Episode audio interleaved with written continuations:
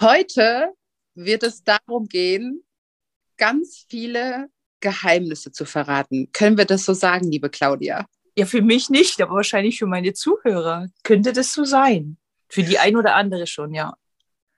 Und als erstes Geheimnis möchten wir euch verraten, diesen Podcast, den ihr gerade hört, haben wir zum dritten Mal aufgezeichnet. Weil wir so viel Spaß hatten. Das ist die schöne Version, die die Wahrheit ist, weil wir es einfach mit der Technik nicht drauf gehabt haben. Komm, wir haben jedes Mal gelernt. Das ist einfach unser Vorteil bei dem Ganzen. Und jetzt, liebe Claudia, werden sich einige fragen, was ist mit deiner Stimme los? Wieso spricht sie so komisch, wie sie spricht? Ähm, und jetzt möchte ich kurz erklären. Ich heiße auch Claudia, bin aber nicht Claudia Pardon, sondern ich heiße Claudia und bin bei dir im Coaching gewesen. So haben wir uns kennengelernt, dieses Jahr im Sommer, drei Monate lang. Und zu deinem 20-jährigen Jubiläum, was du jetzt hast, hast du mich gefragt, sag mal, hast du nicht Lust, mich in meinem eigenen Podcast jetzt ich zu interviewen, weil dafür dürfen deine Zuhörer wissen, ich bin freie Rednerin und Moderatorin und da habe ich aber auch nicht eine Sekunde überlegt und dann schriebst du ja so selbstbewusst zurück, ich wusste, dass du ja sagst. und dann sitzen wir hier zum dritten Mal mit einem Gläschen Sekt, jeder über Zoom verbunden und freuen uns total. Und es geht darum, das ist jetzt total besonders, liebe Claudia. Zum Wohl, Prost, wir erheben gerade die Gläser du willst dich heute hautnah zeigen, ne? Es geht heute darum, dass wir verstehen, wie es zu der Person kam, die du heute bist. Und das ist gar nicht so ein einfacher Schritt, oder? Weil wir alle spielen natürlich auch immer Rollen. Wir alle haben auch immer so ein bisschen so unsere, bewahren so unser Gesicht. Und du sagst so, nee, heute, heute mal nicht. Heute mal wirklich voller Attacke. Wie kam es dazu? Also sozusagen dieser berühmte Tropfen, ne? Äh, war eine Klientin von mir, die, mit der ich schon sehr, sehr lange arbeite, die meine Podcasts auch hört, die mich verfolgt, auch eine Claudia. Yes. Sie sagt zu mir, weißt du, ich überlege mir immer, wenn ich dich höre, wie, wie Zuhörer oder Leser dich wahrnehmen, die dich jedoch nicht kennen. Und wäre es nicht eine Idee, dich mal so zu zeigen? Sie hatte da zwar so ein bisschen eher diese diese fachliche Kompetenz gemeint, ne, die so hinter dem steht. Ähm, und so kam dann so eins zum anderen. Und dann habe ich so für mich gedacht, ich, also ich könnte mich, also wahrscheinlich hätte ich schon gekonnt, aber ich wollte mich nicht so allein für mich hier hinstellen und über mich sprechen, weil ich kenne meine Geschichte ja, weißt du? Also das ist ja, erzähle ich mir das alles nochmal? Und ich denke, dass eben ein Gegenüber wie du jetzt, ähm, die ja selbst Mama ist, die Geschäftsfrau ist, also Unternehmerin ist, ähm, ja Fragen hat, weißt du, dass so, dass es anders fließt, weil ich denke ja auch äh, vielleicht immer gleich über die Dinge, die ich so erlebt habe. Und die, die Diskrepanz war im Prinzip dieses, also würde ich wieder Geschäft irgendwo nützt denn das jemanden, wenn ich erzähle, wie es mir in meinem Leben ergangen ist. Und wir steigen doch mal direkt ein, weil du gerade gesagt hast, du heißt Claudia, ich heiße Claudia, deine Klientin, über die du gerade gesprochen hast, heißt Claudia. Und jetzt ist meine erste Frage, magst du deinen Namen? Inzwischen ja. Ich habe den ja mal gegoogelt und die heißt ja irgendwie die Hinkende oder sowas in der ja, Art. Die Hinkende, richtig.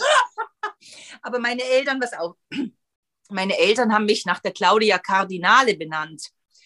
Und wer die natürlich kennt, das, also, das widerlegt ja alles. Also, das, die ist ja also Frau und Erotik und Souveränität und, äh, und Italienerin dazu. und, von, und von diesen vier Dingen, die du gerade genannt hast, was bist du davon am meisten? Ich bin eine richtiges Weib, also Frau was er immer mal darunter versteht. Ne? Das ist ja wieder so, womit identifiziere ich mich da jetzt ganz genau. Ich finde, ich habe Kurven. Ich bin so, ach mein Gott, ich tanze mir erstmal auf die Blumen, auf der Blumenwiese äh, verbal, bevor ich auf den Punkt komme. Also so, solche Sachen. Hm. ich bin, was, was ist noch, also was ist das überhaupt? Weißt du, das wäre ja wirklich ein, ein sehr, sehr intensives Thema. Was, was ist Frau sein ne, dürfen? Ta. Auf jeden Fall was sehr Schönes. Und das ist, glaube ich, aber diesen Frauen, die mir so einfallen, glaube ich, der Punkt, ne, dass die sich mit diesem, was auch immer es für diesen Mensch bedeutet, ah, dass sie sich so nicht dieses Wohlfühlen, schau mal, mit eben mit meinen Kurven beispielsweise, mit meinen Rundungen, mit, mit eben auch diesen, sind es, sind es Launen? Ich weiß es gar nicht. Also ich, ich, ich pendel halt, ne, so. Es ist aber so wichtig, dass man das halt auch mal anerkennt, ne? dass wir pendeln dürfen, allein schon durch unseren Zyklus und durch alles, was wir erleben. Also das ist ja auch so wichtig. Und ich finde, das mit den Kurven ist so ein, so ein gutes Thema, weil wenn man dich sieht, du bist eine tolle, sportliche, schlanke, gut aussehende, durchtrainierte, ich könnte noch mehrere Attribute jetzt anführen. Frau.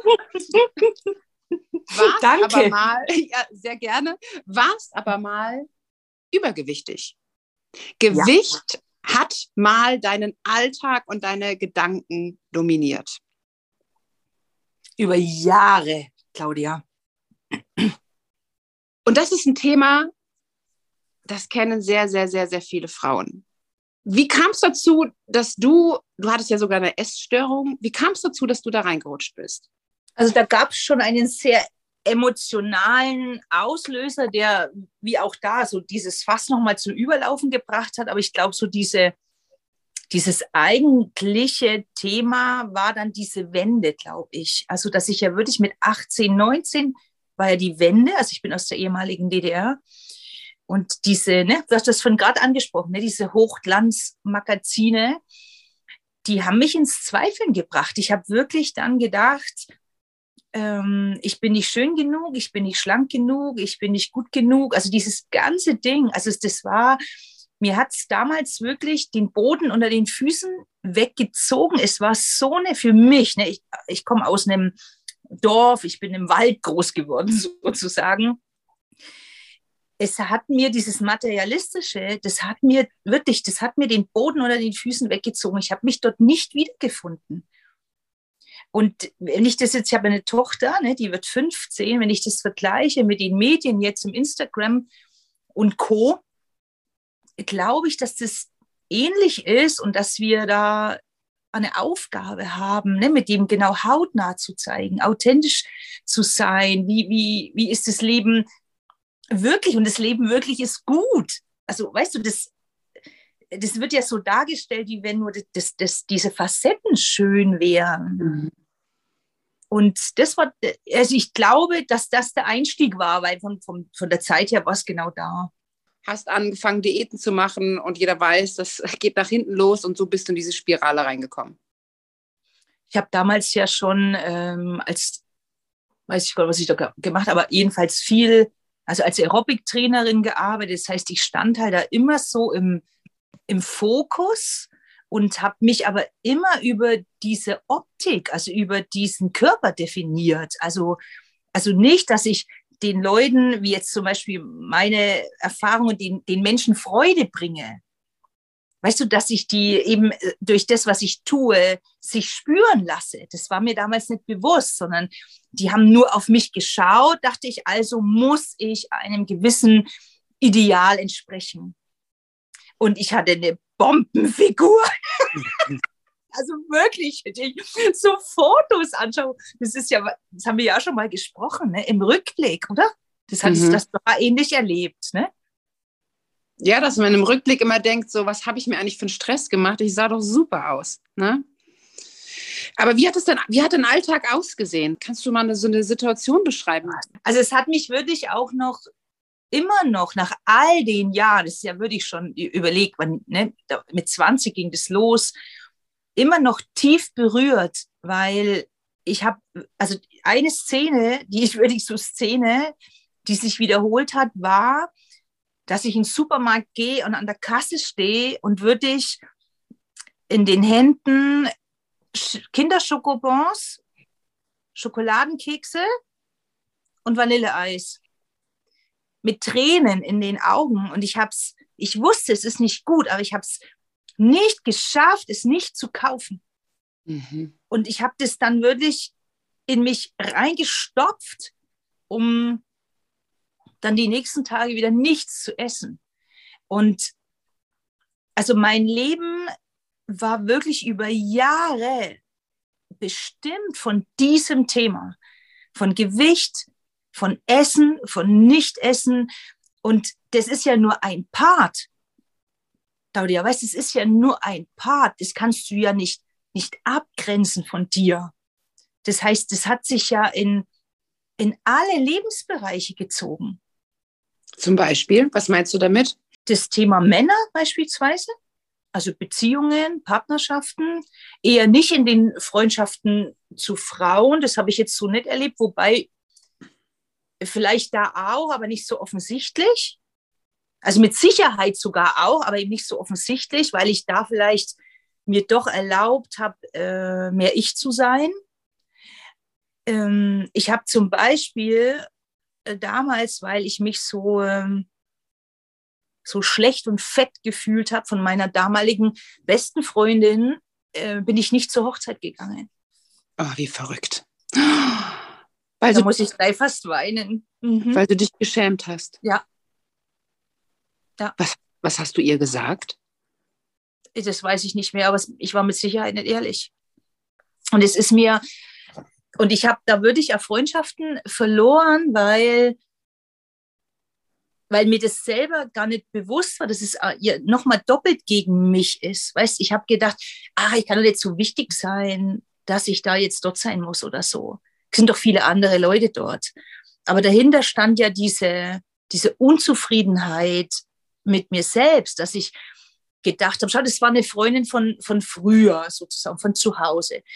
Jetzt bin ich da diese, also der, der Mensch, der ich jetzt wieder bin, weißt du, diese, diese lebensfrohe Claudia, die die Menschen oder meine Freunde ansteckt, die sich kaputt lacht, die, die sportlich ist, die einfach macht und, weißt du, so, die, die, die laut ist und dass die Figur für die Menschen gar keine Rolle spielt, das war mir ja gar nicht bewusst und, und ich habe mich halt immer mehr da zurückgenommen, weil mir ist irgendwann, das ist vielleicht noch nicht so lange her, ich glaube jetzt mal vielleicht zehn Jahre oder so, gedacht, ey, wie krass ist es eigentlich, dass was ich meinen Freundinnen damit angetan habe, das war mir gar nicht bewusst. Also, dass die mich so geliebt und gemocht haben, dass die mich total gern zu ihrer Hochzeit, zu ihrem Geburtstag, was er immer da gehabt haben. Und ich habe gedacht, ich kann doch gar nicht so wichtig sein. Was macht es denn für einen Unterschied, ob ich da dabei bin oder nicht? Da habe ich, also da habe ich Tränen vergossen im Nachgang, als mir das wirklich bewusst geworden ist. Ich, ich, ich habe da, also ich könnte da wirklich nur über solche Situationen, könnte ich, glaube ich, ein Kapitel im Buch schreiben. Also ich, ich habe da noch eine Szene, wo ich schon im Auto sitze und dachte, nö, kann ich nicht machen, ich kann so nicht fahren. Das ist ja übrigens sowieso eine Vision von dir, ne? Irgendwann ein Buch zu schreiben mit all deinen mhm. Erfahrungen und Geschichten. Also ich werde eins schreiben, ich bin gespannt, was drin steht. Und weißt du, ich habe ja gesagt, dass du jetzt, ähm, für alle, die dich vielleicht noch nicht gesehen haben, dass du jetzt schlank und sportlich bist und ähm, einfach einige Kilos weniger wiegst.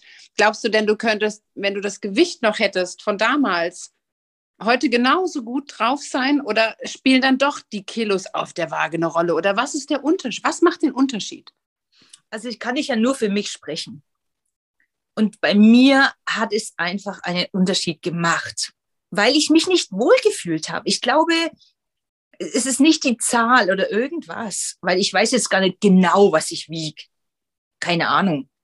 Ich spüre das ja. Also ich spüre, ob ich mich wohlfühle oder nicht es ist wirklich dieses, ich habe es nicht gedacht, aber es ist so, schau mal, wenn ich mich im Spiegel anschaue, finde ich mich anziehend, wenn ich mich anziehe. Und das, das hat mit, dem, mit der Zahl spielt es, also ich habe mich dann auch mit irgendwann mal mit 70 Kilo richtig sexy gefühlt also die Zahl ist es nicht, das hat schon mit mir zu tun, aber das, das, das Spannende war, dass ich mit dem Wohlfühlen mein Gewicht ja eingependelt habe, dorthin, wo es wahrscheinlich für mich gut ist. Und, und das war eigentlich, das ist eigentlich passiert im Prinzip. Ich hatte dann kein Ziel oder irgendwas, aber ich, ich für mich kann nur sagen, mit meinem Höchstgewicht 85 Kilo wäre ich niemals die Frau, die ich jetzt bin. Das kann ich aber wirklich nur für mich sagen, weil ich mich eben bestimmte Dinge nicht getraut habe, weil ich weil ich es von dem eben abhängig gemacht habe. Und ich, ich weiß nicht für mich, ob das, mh, hm, ich, ich glaube, ich habe ja auch ganz anders gearbeitet. Ich habe ja dann eben nicht mehr an meinem Gewicht gearbeitet, sondern an meinem Selbstwert und an mir selbst und habe gefunden, eben beruflich, was ich machen will und wo ich drin aufgehe. Und dann ist ja die, also diese Schicht gefallen. Also als ich es eben geschafft habe, den Fokus dort nicht mehr hinzugeben. Du warst ja Personal Trainerin, so bist du gestartet. War das genau auch in dieser Zeit? Hast du dich quasi als Personal Trainerin selbstständig gemacht und gleichzeitig dieses Gewichtsthema gehabt? Da hatte ich schon so ein Shift, ne? also da habe ich schon so, so ein bisschen verstanden, worum es geht. Also natürlich noch nicht in dieser, logischerweise in dieser Art und Weise, war noch in dem Prozess drin.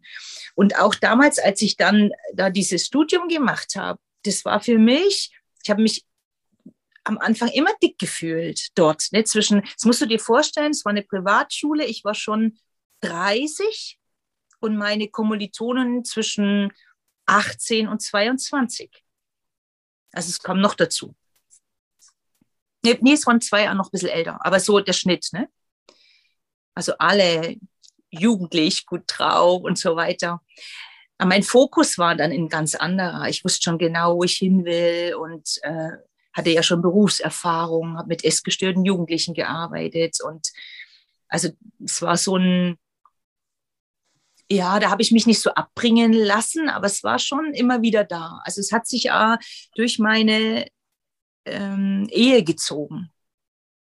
Und das ist zum Beispiel auch was, wo ich sage, oh, ich weiß nicht, ob das hätte meine Ehe retten können. Also so weit würde ich jetzt nicht gehen. Ne? Aber es war ein Thema, das mich und dementsprechend natürlich auch die Partnerschaft belastet hat. Hundertprozentig.